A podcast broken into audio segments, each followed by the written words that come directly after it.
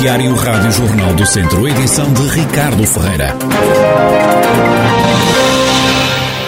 O Presidente da República é o convidado de honra da abertura da Feira de São Mateus, que está marcada para o dia 4 de agosto. O anúncio foi feito por Fernando Ruas na conversa central da Rádio Jornal do Centro desta semana.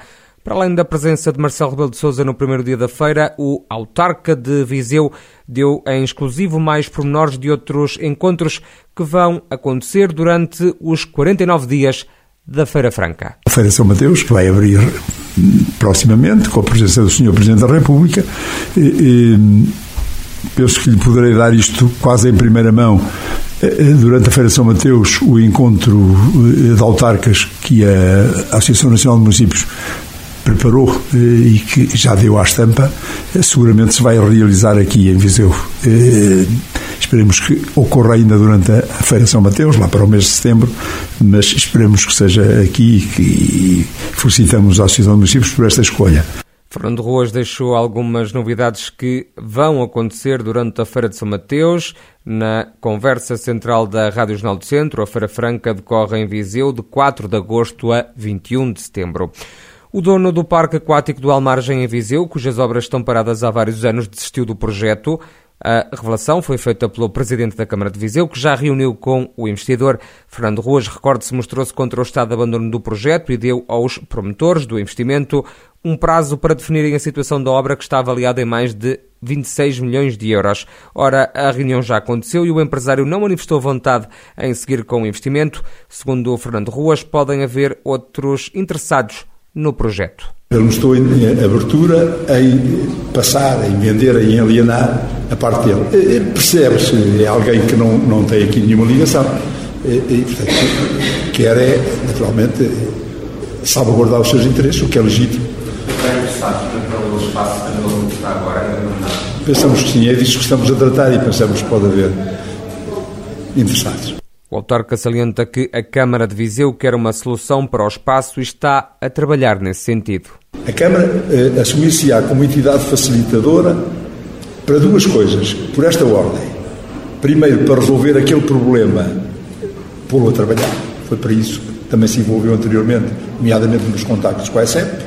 Se por acaso aquilo não tiver solução, nós não permitiremos é que fique naquele estado. Portanto, a Câmara envolve-se como entidade facilitadora no, no no encontrar contactos, gente que queira acabar no investimento. Se por acaso esta, esta posição não resultasse, nós não deixaríamos a ficar aquilo ali. Portanto, acionaríamos tudo o que estiver ao nosso alcance para que a situação se resolva, nomeadamente por ser dado munição.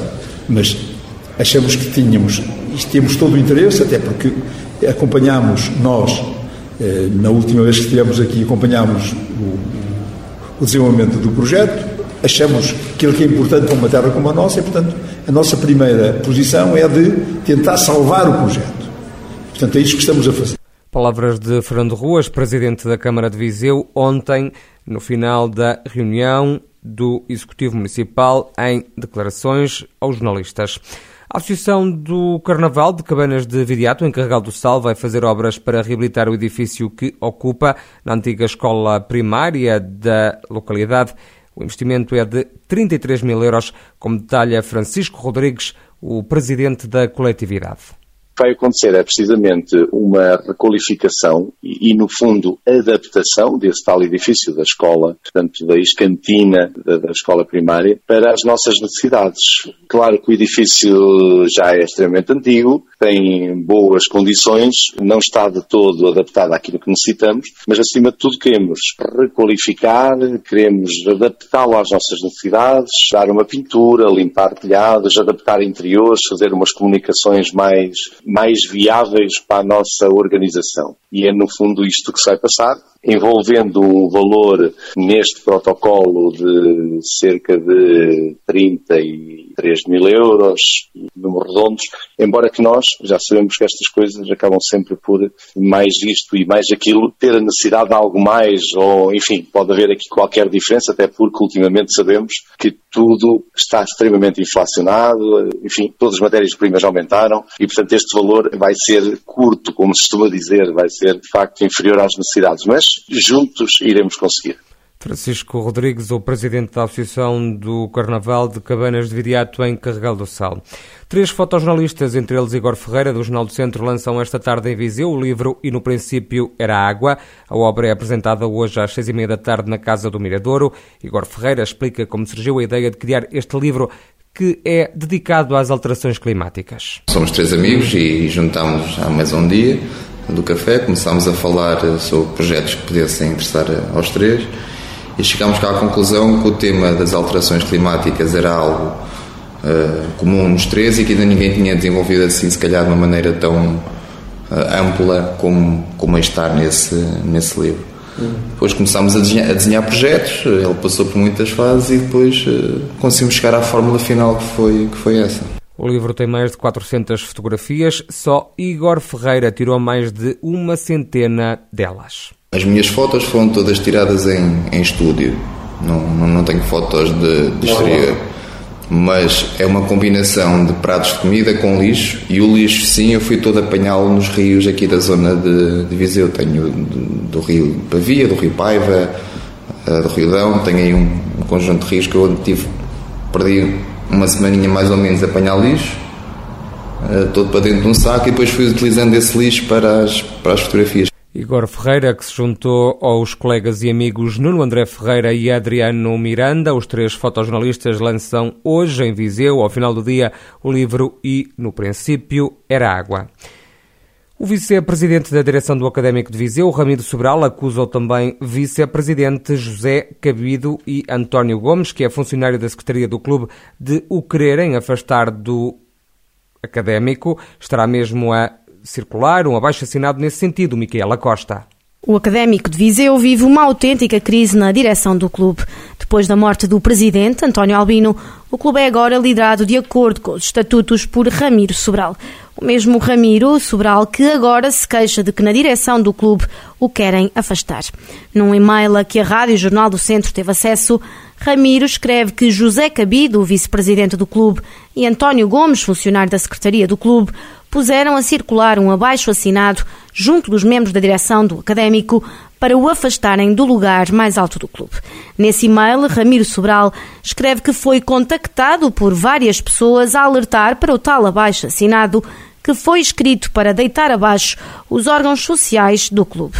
Ramiro Sobral refere que lhe foi dito que, por não recolher a simpatia dos filhos de António Albino e por ter afastado um coordenador técnico, o queriam fora do académico. Ora, Ramiro Sobral garante que não despediu o coordenador técnico e que foi ele quem quis abandonar o académico. Ramiro Sobral assegura também que confrontou António Gomes, que disse nada ter contra ele e que estava a cumprir as ordens do vice-presidente José Cabido. A Rádio Jornal do Centro sabe que, para Ramiro, este ataque se deve ao facto de querer tornar gratuito o futebol de formação de 11 e que quer que passe a haver um coordenador desportivo a trabalhar com o diretor desportivo. Ora, o ainda vice-presidente da direção garante que vai ser candidato a presidente do académico caso não sejam recolhidas as assinaturas necessárias para os órgãos sociais serem demitidos.